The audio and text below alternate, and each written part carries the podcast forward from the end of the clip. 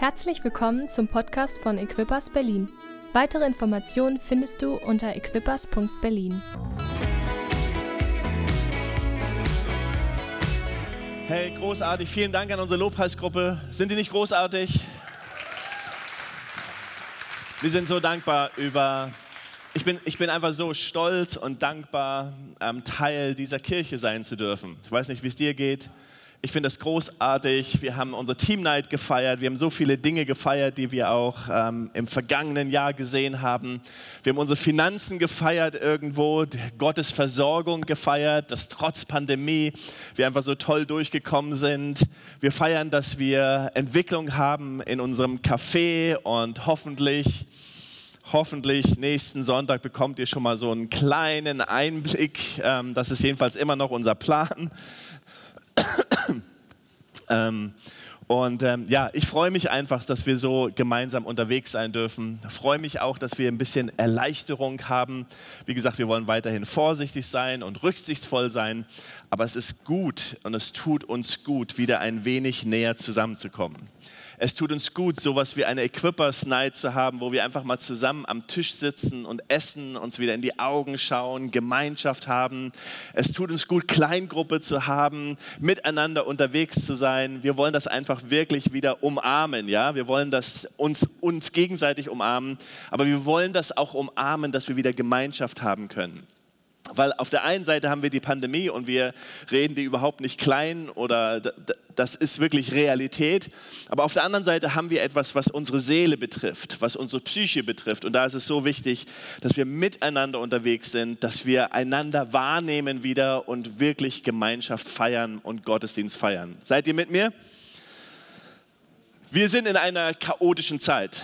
Deswegen heißt unser Thema ja auch verrückter Glaube in einer verrückten Zeit. Und diese Zeit ist wirklich verrückt. Manchmal ist es so, ich weiß nicht, wie es euch geht, ich kenne das aus meinem Leben. Ich habe das kurz am Mittwoch, äh, Mittwochmorgen in unserem Gebetszoom geteilt. Für alle, die es nicht wissen, mittwochs morgens um 6 Uhr beten wir im Zoom. Du bist herzlich willkommen dabei zu sein. Das ist großartig, einfach miteinander unterwegs zu sein. Ich habe geteilt, dass manchmal, wenn wir ähm, in Schwierigkeiten sind, wenn wir umgeben sind von Dingen, die, die, die auf uns einwirken. Ich, ich kenne das aus meiner Zeit, wo ich eine Zeit lang sehr, sehr stark mit, mit, mit Schmerz gekämpft habe. Ähm, ich habe so eine erbliche Krankheit und bevor ich die richtige Medizin hatte, hatte ich so viel Schmerzen, dass ich teilweise überhaupt nicht das Leben mehr wirklich genießen konnte. Ich habe Urlaube, ich kann mich an Urlaube mit meiner Familie erinnern, wo ich mehr eine Belastung für meine Familie war, als dass ich wirklich eine, eine Freude für meine Familie war. Und ähm, wenn man so beeinträchtigt ist von, um, von Dingen, die einen umgeben, so wie wir vielleicht von der Pandemie jetzt beeinträchtigt sind, wie wir beeinträchtigt sind vom Krieg und von anderen Dingen, dann fehlt, fällt es uns manchmal schwer, an den Sieg überhaupt zu glauben dann sind wir so beeinträchtigt von Dingen, dass wir wie so in einer Depression leben, dass wir wie in einer Umgebung leben, wo wir merken, wo ist denn eigentlich dieser Sieg, von dem die Bibel spricht? Und es ist so, als ob wir denken so, hm, Gott, ich weiß gar nicht, ob du den Sieg wirklich errungen hast. Irgendwie warten wir noch, dass der Sieg kommt. Kennt ihr das? Irgendwie warten wir noch. Ja, wir wissen, dass du gestorben bist, dass du auferstanden bist, aber irgendwie warten wir, dass der Sieg noch kommt. In 1. Korinther 15, Vers 57 heißt es, Gott aber sei Dank, der uns den Sieg gibt durch unseren Herrn Jesus Christus. Come on. Er gibt uns den Sieg durch Jesus Christus.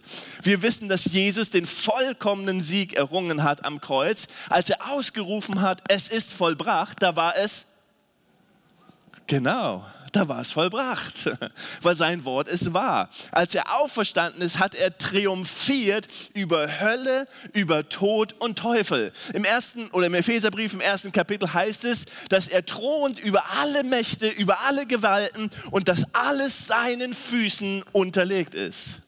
Und er thront über allem. Er hat den Sieg auch in dieser verrückten Zeit. Im 1. Timotheus 6, Vers 12 heißt es, kämpfe den guten Kampf des Glaubens. Ergreife das ewige Leben, zu dem du berufen worden bist und bekannt hast, das gute Bekenntnis vor vielen Zeugen. Warum sollen wir einen Kampf kämpfen, wenn er den vollkommenen Sieg errungen hat? Paradox. Ich dachte, er hat den Sieg. Ich dachte, alles ist seinen Füßen unterlegt.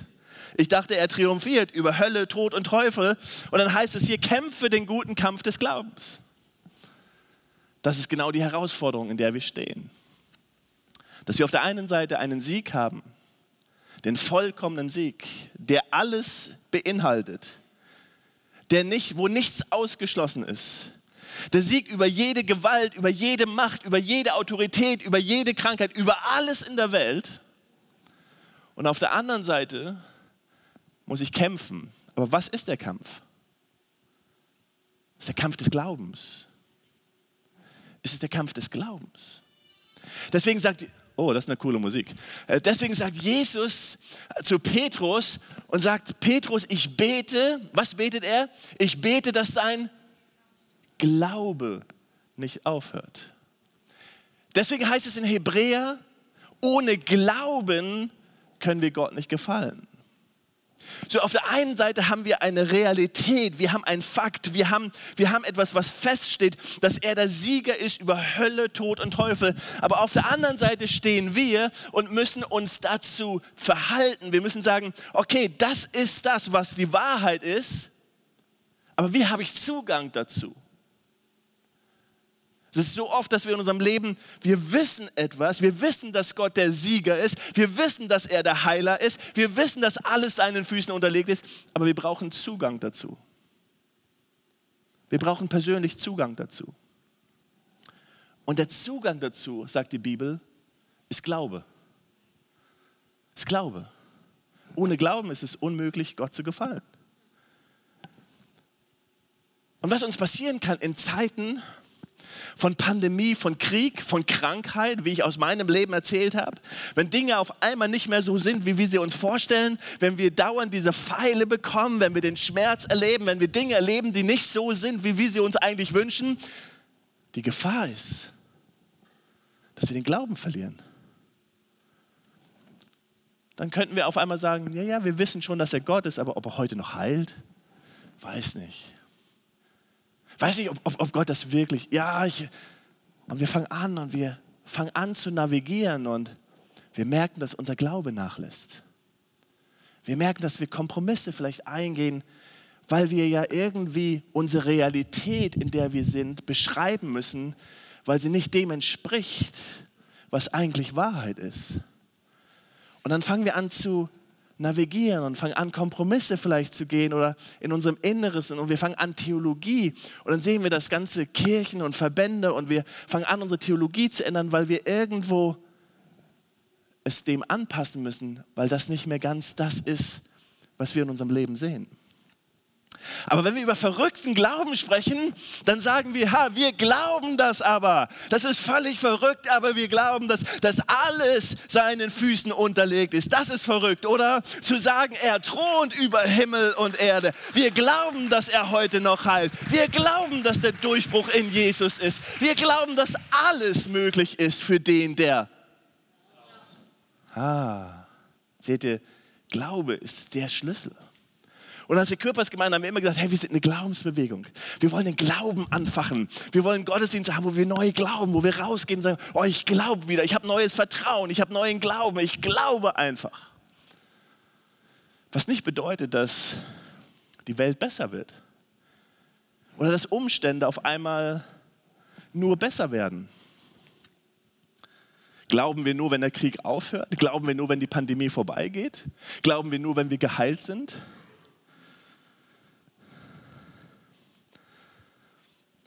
Horatio Spafford, ich hoffe, ich habe es richtig gesagt, hat das Lied geschrieben, wenn Friede mit Gott meine Seele durchdringt, ob Stürme auch drohen von fern, mein Herz im Glauben doch allezeit singt, mir ist wohl, mir ist wohl in dem Herrn. Wow. Das Lied hat er geschrieben, nachdem er seinen ganzen Reichtum, seinen ganzen Besitz durch Feuer verloren hat und vier seiner Töchter in ein Schiffsunglück ums Leben gekommen sind. Mir ist wohl, mir ist wohl in dem Herrn. Wir kennen das andere Lied.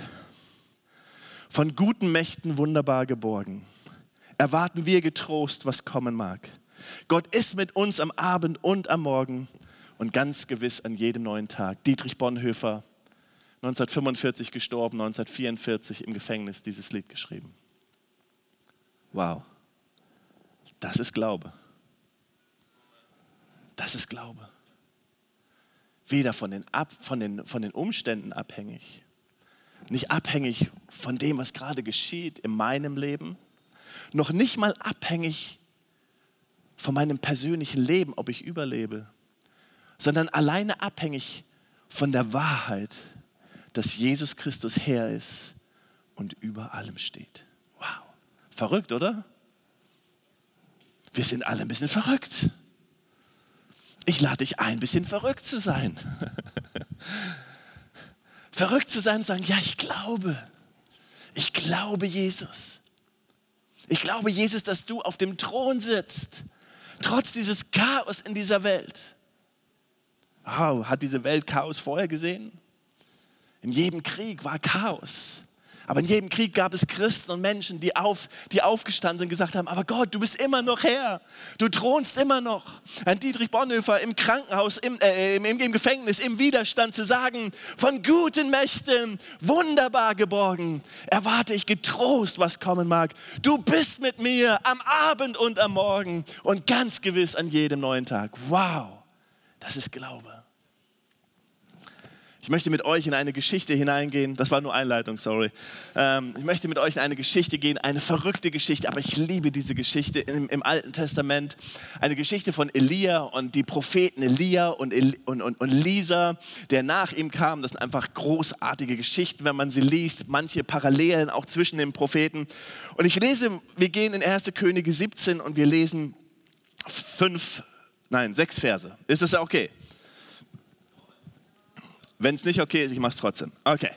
Dann machte er sich auf und ging nach Zapat. Und als er an den Eingang der Stadt kam, siehe, da war dort eine Witwe, also wir reden hier über Elia, die gerade Holz sammelte. Und er rief sie an und sagte, hole mir doch ein wenig Wasser im Gefäß, dass ich trinke. Und als sie hinging, um es zu holen, rief er ihr zu und sagte, hole mir doch auch noch einen Bissen Brot in deiner Hand. Da sagte sie, so wahr der Herr, dein Gott lebt. Wenn ich einen Vorrat habe aus einer Handvoll Mehl im Topf und ein wenig Öl im Krug, siehe, ich sammle eben ein paar Holzstücke auf, dann will ich hingehen und es mir und meinem Sohn zubereiten, damit wir essen und dann sterben. Wow, was für eine Situation, oder? Das nenne ich mal Drama, das nenne ich mal Krise, das nenne ich mal Sackgasse. Da sagte Elia zu ihr, fürchte dich nicht, geh hinein, tu nach deinem Wort. Und jetzt hört, was er sagt. Doch zuerst bereite mir davon einen kleinen Kuchen zu und bring ihn mir heraus.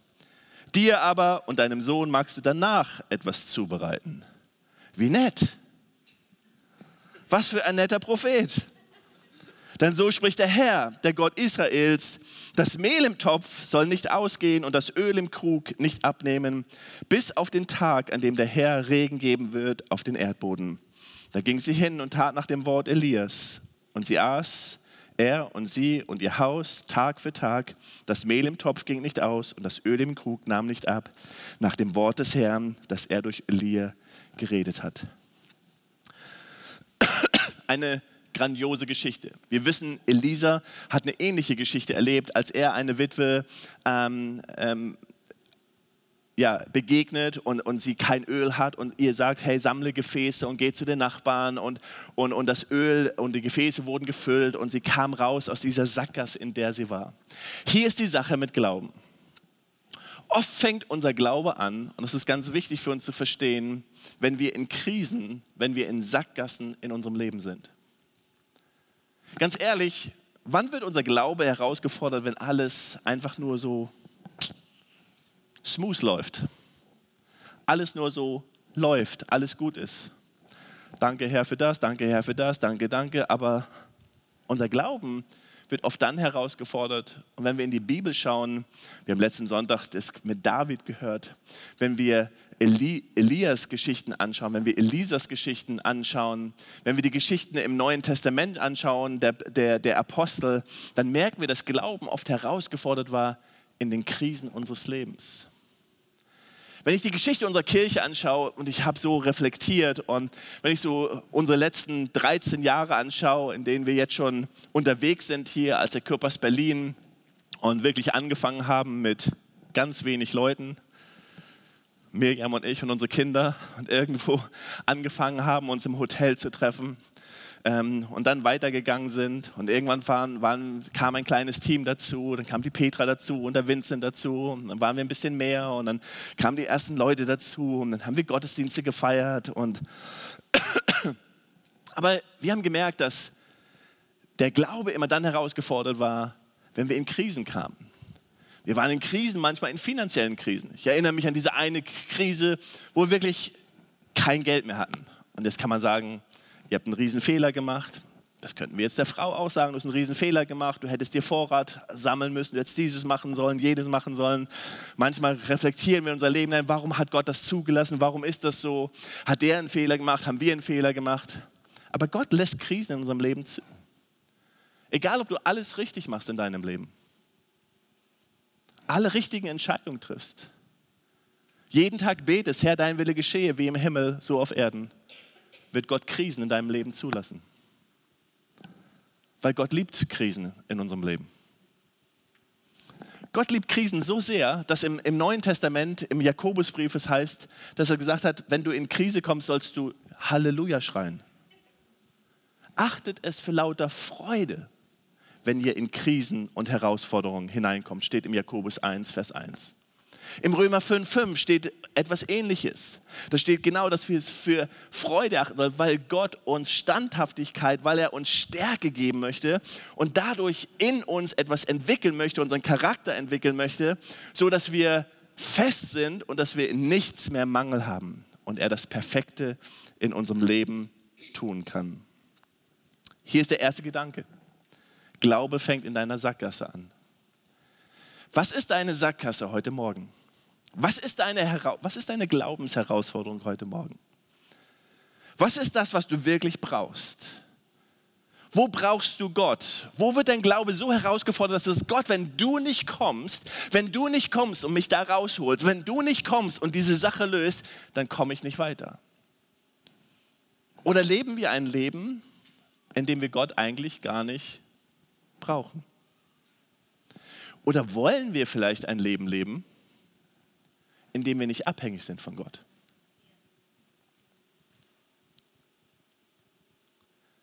Ist es uns einfacher, ein Leben zu leben, in dem wir die Sache selber unter Kontrolle haben? Seht ihr, wir sprechen oft über den Zehnten, das ist der zehnte Teil, den wir geben das Finanzielle ist ein ganz wichtiger Teil, in dem Gott uns hineinführt. Er sagt, dass wir am Anfang, bevor wir überhaupt irgendeine andere Rechnung bezahlen, sozusagen den zehnten Teil, den zehnten unseres Einkommens, den zehnten Teil ihm geben. Das hat etwas damit zu tun, dass wir Gott etwas anvertrauen, aber es hat auch etwas damit zu tun, dass wir uns abhängig machen von Gott. Abhängig machen von Gott. Wollen wir als Kirche ein, ein Kirchenleben leben, wo wir sagen, wir haben das alles, wir managen das alles? Oder wollen wir ein Leben leben als Kirche, in dem wir sagen, Gott, wenn du nicht kommst, dann gehen wir unter, wir brauchen dich?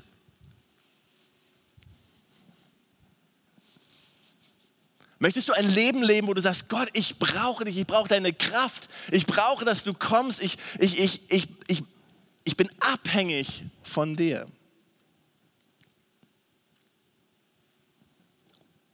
Glaube fängt oft dann an, wenn wir in Sackgassen sind. Aber wenn du in der Sackgasse bist, wie die Frau in dieser, in dieser verrückten Situation war, wo sie gesagt hat, ich habe nur noch ein bisschen Holz, ein bisschen Mehl, ich mache mir ein Essen und dann setze ich mich mit meinem Sohn und dann sterben wir. Aber die Wahrheit war immer noch da, oder? Dass Gott der Gott über alle Götter ist in, in, in der Krise war, war, war es doch noch immer wahr, dass, dass Gott der Gott der Götter ist, oder? Dass er der Herr der Herren ist. In der Krise, im Moment, in der wir sind, in der Pandemie, im Krieg, es ist doch immer noch wahr, dass Gott Gott ist. Es ist doch immer noch wahr, dass alles seinen Füßen unterlegt ist. Alles. Aber der Zugang fehlt manchmal. Der Zugang fehlt.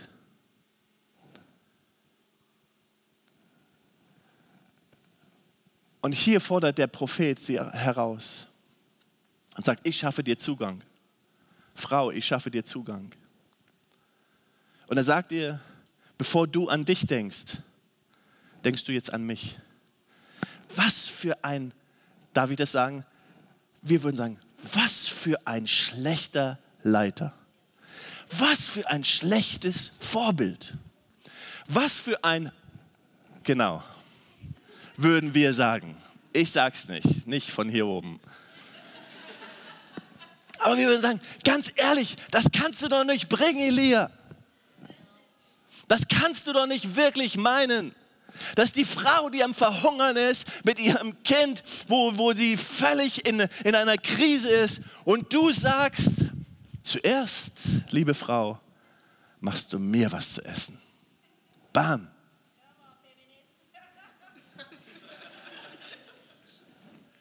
Seht ihr, es ging dem Propheten nicht darum, dass er erst etwas zu essen bekommen hat, sondern es ging darum, dass es darum ging, einen Glaubensschritt zu gehen, einen Schritt im Glauben zu gehen. Gott braucht unser Geld nicht.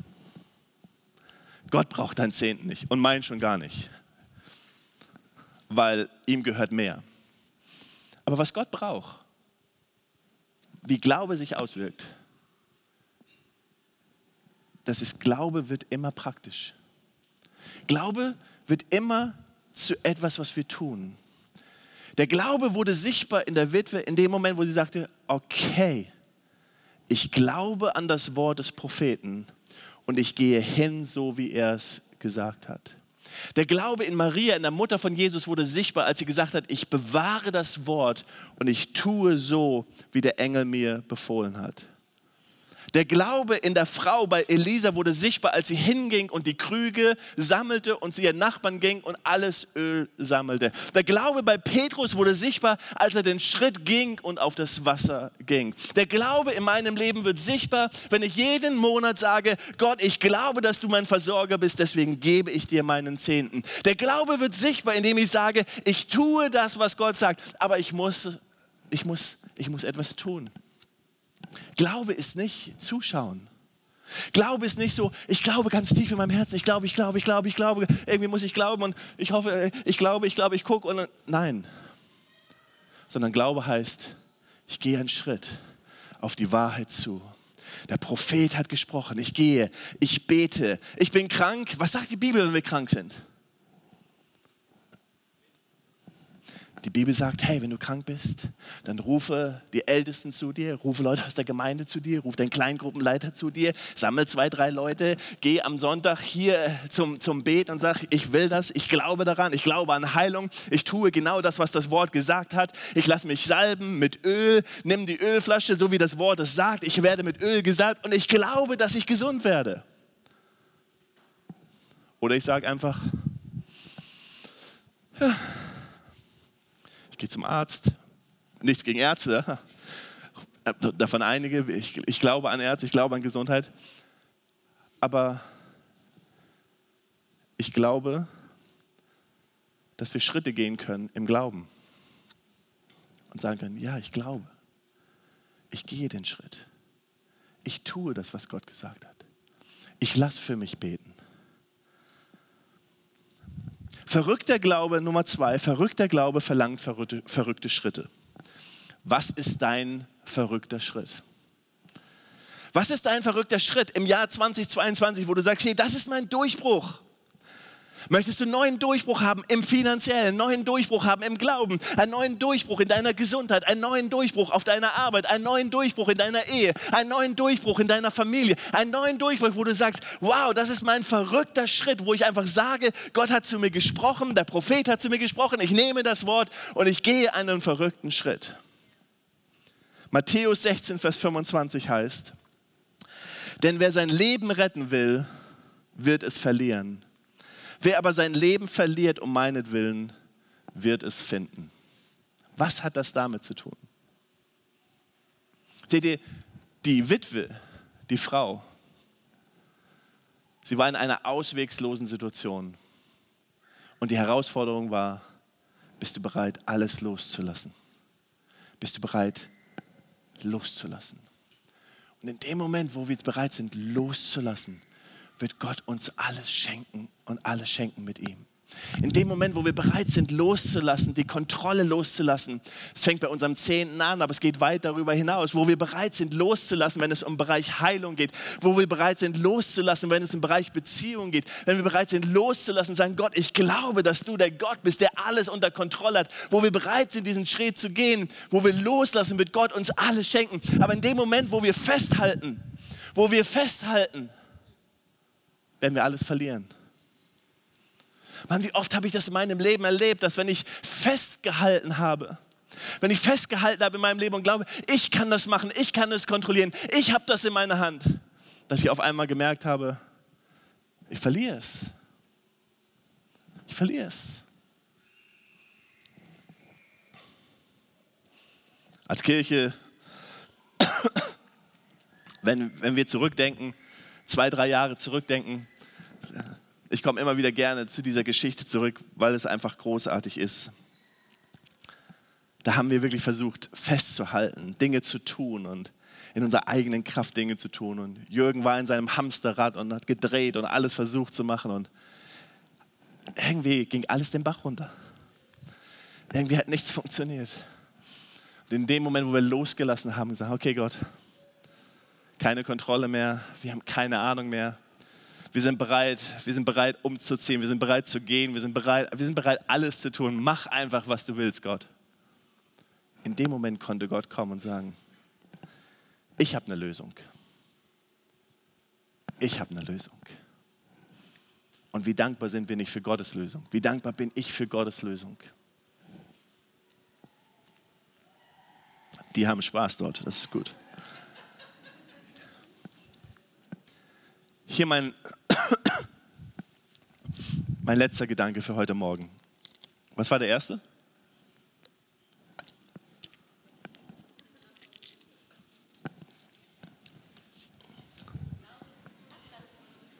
Glaube fängt oft dann an, wenn wir in Sackgassen sind, wenn wir in Problemen, Herausforderungen sind.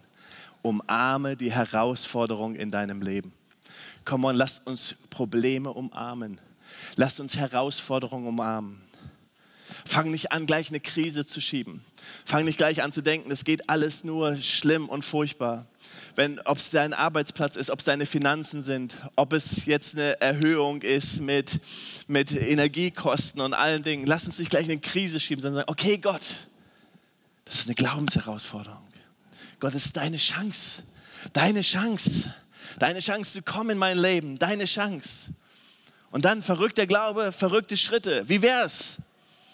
Wenn der Pastor sagt, ey, und du sagst, boah, ich habe schon gar kein Geld mehr, ich weiß gar nicht, wie ich das bezahlen soll, ich habe nur noch 100 Euro auf dem Konto. Und dann kommt der Pastor auf dich zu und sagt, so, dann gib die 100 Euro der Kirche und dann wird Gott ein Wunder tun.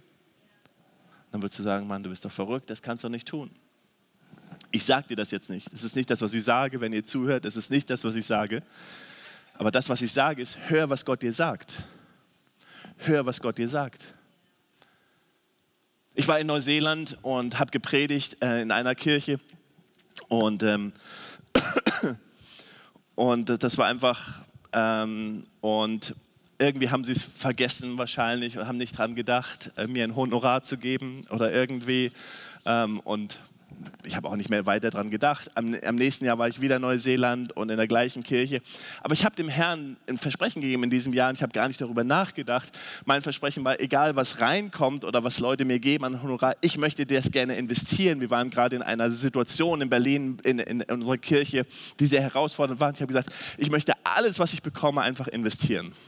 Dann kommt diese Kirche auf mich zu und sagt, wir haben vergessen, dir letztes Jahr ein Honorar zu geben und dieses Jahr wollen wir dir und wir wollen dich richtig segnen, wir geben dir ein richtig fettes Ding. Und ich sage, oh nein, was habe ich gesagt? Was für ein Versprechen habe ich gegeben? Aber ich habe es investiert. Und kurze Zeit später haben wir dieses Wunder erlebt, wo wir wirklich viele, viele tausend Euro erlassen bekommen haben. Und ich wusste einfach, hey, das, das ist gut, solche Schritte zu gehen und Schritte zu gehen und, und Gott zu prüfen. Und ich möchte dich herausfordern, im finanziellen, in Bezug auf Heilung. In Bezug auf Heilung nenne ich euch, möchte ich euch gerne ein anderes ähm, Beispiel erzählen. Wir hatten eine wir hatten einen unserer Ältesten in der Kirche, in der wir vorher waren, im, im, im Norden von Deutschland, in Celle. Einer unserer Ältesten hatte ähm, Bauchspeicheldrüsenkrebs. Und ähm, sie haben ein Wort gelesen und es ging in diesem Wort, ähm, dass, dass jemand einen Kuchen backen sollte mit Feigen und das auf die Krankheit legen sollte. Das ist eine alttestamentliche Geschichte. Und die Frau tat es einfach, die Frau des Ältesten tat es genauso, wie es beschrieben war und sie erlebten Heilung in einer ganz besonderen Art und Weise. Einfach weil sie das getan haben. Verrückt. Gibt es, gibt es, er ist Doktor, ja. Also er selber ist Arzt. Es, es gibt keinen Sinn, ja. Feigen, Feigenkuchen auf die Krankheit zu legen, ganz ehrlich, medizinisch gesehen, gibt es es einfach nicht her. Aber es war ein Glaubensschritt. Und Gott kam und Gott hat ein Wunder getan. Seht ihr, oft wenn wir Durchbrüche erleben, wird unser Durchbruch getestet. Das ist mein dritter Gedanke. Unser Glauben wird getestet. Die Frau, nachdem sie dieses wunderbare Wunder erlebt hat, das gleiche bei Elisa, wenn wir später lesen, die das Wunder erlebt hat mit dem Öl und den Krügen, beide der Kinder sterben. Und sie denken, wow, jetzt habe ich gerade ein Wunder erlebt. Ich habe gerade den Durchbruch gehabt. Und jetzt komme ich schon wieder rein in diese bescheuerte Situation. Kennen wir das nicht oft? Gerade ein Durchbruch und dann kommt das. Gerade das erlebt und jetzt, jetzt geschieht dies. Unser Glaube wird getestet und das ist okay. Nur weil du einen Test erlebst, nur weil du einen Rückschlag erlebst. Wie Paulus, der auf dieser Reise war und Schiffbruch erlebt hat. Wir haben uns das vor einigen Wochen angeschaut hat und, und, und auf erstaunliche Weise, das ganze, alle Besatzungsmitglieder, alle Leute wurden gerettet. Und dann kommen sie auf diese Insel und in dem Moment, wo sie auf die Insel sind und gerade am Lagerfeuer sitzen und feiern, kommt eine Schlange und beißt ihn. Und man denkt so, hallo? Die ganze Geschichte, Kapitel über Kapitel, und jetzt kommt eine Schlange und beißt ihn und... Aber es war nur ein Test. Und Paulus schüttelt es ab im Namen Jesus und sag, weg. Seht ihr, manchmal müssen wir einfach Dinge abschütteln, abschütteln. So wie Paulus das einfach abgeschüttelt hat. Es kommen Dinge in unserem Leben, die nicht so sind, wie wir sie uns planen. Keiner von uns hätte eine Pandemie geplant, keiner von uns hat den Krieg geplant, keiner von uns hat geglaubt und gehofft, dass dies geschieht. Keiner von uns als Equippers Gemeinde hatte das geplant, dass, dass wir uns als Gemeinden finden und dass wir diesen, dass, wenn, wenn wir die ganze, wir planen, oft sind Dinge ganz anders, als wir sie uns vorstellen. Aber wir können sie umarmen. Wir dürfen sie umarmen und sagen, okay Gott, du hast einen großen Plan. Deine Wahrheit steht ich stehe hier, deine Wahrheit steht da. Aber wie wäre es, wenn du Zugang bekommst? Und Zugang bekommst du, indem du Schritte gehst, indem du Schritte des Glaubens gehst indem du anfängst, zum Beispiel im finanziellen, wenn du sagst, okay, ich fange an zu geben, zu investieren. Im Heilungsmäßigen, dass du sagst, ich lasse für mich beten, ich glaube das, ich lasse mich mit Öl salben, ich halte fest an der Heilung. In Beziehung, dass du anfängst zu beten und einfach zu proklamieren, dass du die, die richtigen Dinge tust, du, forst, du bekommst Zugang, indem du dich bewegst, nicht indem du stillstehst, sondern indem du dich bewegst, indem du Dinge tust und auf die Wahrheit zugehst. Und dann wird dein Glaube getestet, du wirst Durchbrüche haben und dann schüttelst du die Dinge ab und sagst im Namen Jesus, ich halte fest an der Wahrheit. Wir leben in verrückten Zeiten, aber dies ist eine verrückte Kirche. Mit verrückten Leuten, die verrückten Glauben haben. Verrückten Glauben. Kann man, wollen wir verrückten Glauben haben? Wollen wir glauben, dass das, dass das Unmögliche möglich wird unter uns? Wollen wir glauben, dass Gott, bam, Ex Explosionen des Wachstums schenkt? Wollen wir glauben, dass wir Durchbrüche der Heilung erleben? Wollen wir glauben, dass Gott Durchbrüche schenkt in Beziehungen? Dass Gott Durchbrüche schenkt in Bekehrungen in unseren Familien? Wollen wir glauben, dass Gott Dinge auf den Kopf stellt in, unserem, in, unseren, in unseren Familien und in unseren Ehen und überall, weil wir einfach merken, wow, wir glauben, dass Gott der Gott ist, dem alles möglich ist? dann ist es Zeit, dass du einen Schritt gehst und sagst, okay Gott, heute am 3. April entscheide ich mich, einen verrückten Schritt zu gehen. Ich glaube, du kannst es tun. Ich glaube, du kannst es tun. Wollen wir zusammen beten? Wie wäre es, wenn wir aufstehen gemeinsam?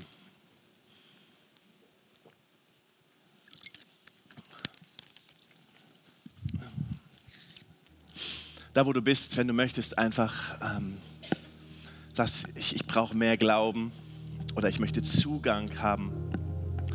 Wir wissen, die Wahrheit steht. Gott ist König der Könige.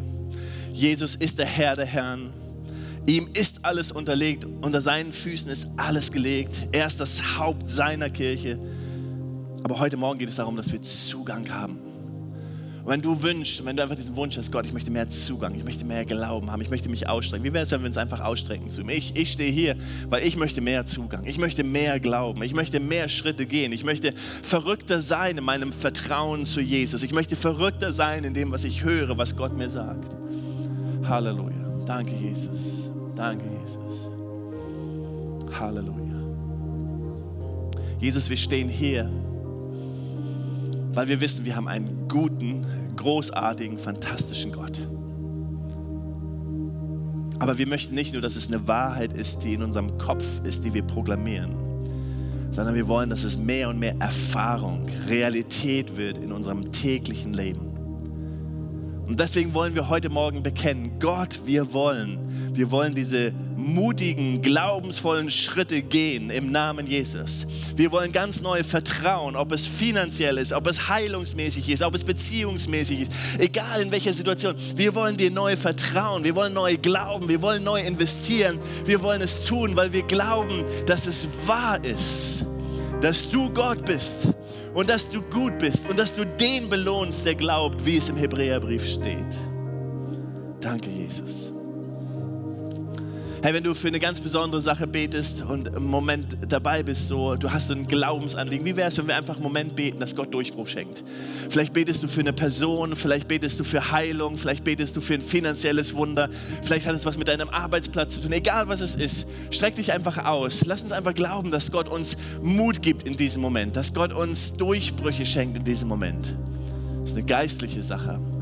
Wir haben neulich gehört, wir wollen geistliche Dinge nicht mit natürlichen Dingen erklären, sondern Jesus, wir bitten dich, du siehst jede erhobene Hand, jedes ausgestreckte Herz. Wir beten dich für Durchbrüche im Namen Jesus. Wir danken dir für, du stehst fest, deine Wahrheit steht fest. Danke, Jesus. Danke, Jesus.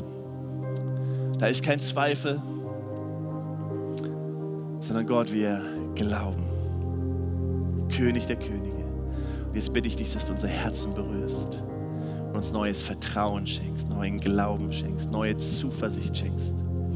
Wir umarmen die Herausforderung, Jesus, und danken dir, dass du etwas Wunderbares bewirkst in unserem Leben. Danke, Jesus, danke, Jesus. Während wir einfach einen Moment noch im Gebet sind, unsere Augen geschlossen haben, vielleicht bist du hier heute Morgen und du sagst, Pastor Jürgen, so wie ich mein Leben mit Jesus lebe, ich, ich bin nicht so richtig auf dem Weg aber ich will so gerne wieder ganz neu auf diesen Weg kommen. Ich will so gern Jesus nachfolgen. Ich will so gern ganz neu Ja sagen, ganz neu mich bekennen zu ihm. Vielleicht hast du diesen Schritt schon mal gegangen, aber du spürst oder du fühlst, dass du irgendwie von diesem Weg abgekommen bist. Vielleicht hast du diesen Schritt noch nie ganz bewusst in deinem Leben getan. Die Bibel sagt im Römer im 10. Kapitel, im 10. Vers, da steht, wer mit dem Herzen glaubt und mit dem Mund bekennt, der bekommt das Recht, sein Kind zu sein. Und wie wir gelesen haben im Epheserbrief, es, ist nicht, es beruht nicht auf unseren Werken, es beruht nicht auf das, was wir für ihn tun, sondern es beruht nur auf das, was er für uns getan hat. Aber wenn du hier bist heute Morgen und sagst, Pastor Jürgen, das bin ich, ich möchte Ja sagen zu Jesus. Ich will ganz neu Ja sagen, dann lade ich dich ein, jetzt deine Hand zu heben. Dann beten wir gemeinsam. Du musst nicht nach vorne kommen, du musst nicht irgendwas Peinliches tun, aber ich möchte einfach wissen, wie viele Leute hier sind, die sagen, ich sage Ja zu Jesus, ich sage Ja zu Jesus. Danke, danke danke. Ist noch jemand da, der sagt, ja, das ist meine Entscheidung heute Morgen. Danke. Halleluja. Wie wäre es, wenn wir gemeinsam Gebet sprechen? ein einfaches Gebet. Wir beten das alle gemeinsam, helfen denen damit, die ihre Hand gehoben haben. Wenn du deine Hand nicht gehoben hast, aber mit ganzem Herzen betest, dann gilt dir das auch, weil du mit dem Herzen bekennst oder mit dem Mund bekennst, was du im Herzen glaubst. Lieber Jesus, ich entscheide mich heute Morgen, dir zu folgen. Ich danke dir, dass du für mich gestorben bist, dass du auferstanden bist und dass ich jetzt mit dir leben darf. Ich bekenne, das Alte ist vorbei, das Neue hat begonnen. Im Namen Jesus. Amen, Amen. Weitere Informationen findest du unter equippers.berlin.